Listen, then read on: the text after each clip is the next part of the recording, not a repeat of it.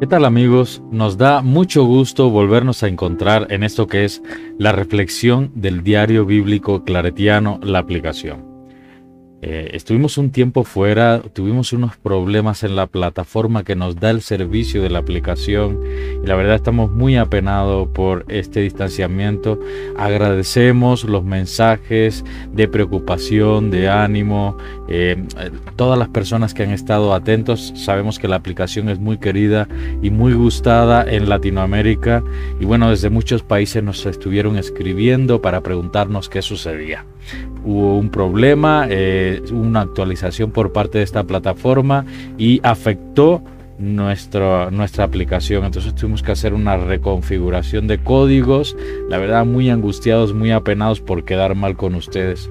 Porque aunque es un servicio gratuito, nos interesa muchísimo brindarles este servicio de todo corazón con el único propósito de contribuir a la evangelización y a difundir este trabajo tan maravilloso de los misioneros claretianos en toda América.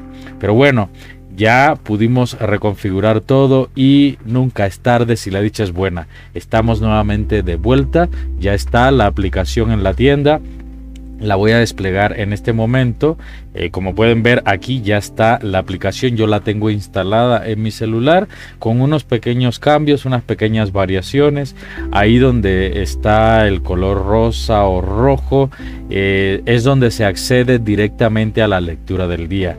Y en el color moradito eh, accedemos a lo que es el calendario, como pueden ver en este momento. Entonces vamos a acceder al día de hoy. En el calendario usted podrá checar los demás días del mes en curso.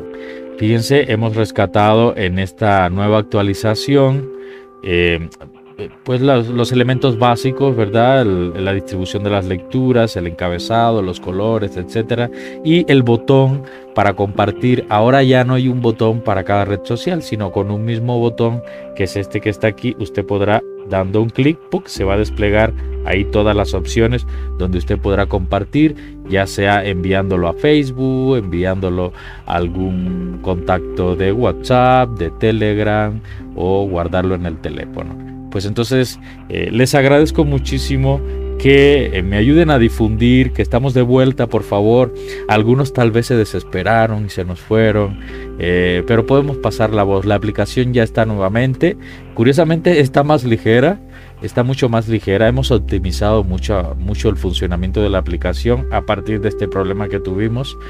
Y bueno, pues ya estamos de vuelta con todas las ganas para seguir comunicando la palabra de Dios a través de estos medios.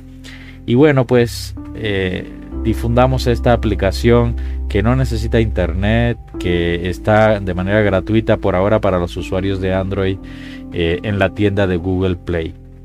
Un abrazo, Dios los bendiga, nos encontramos con el favor de Dios el día de mañana. Hasta luego.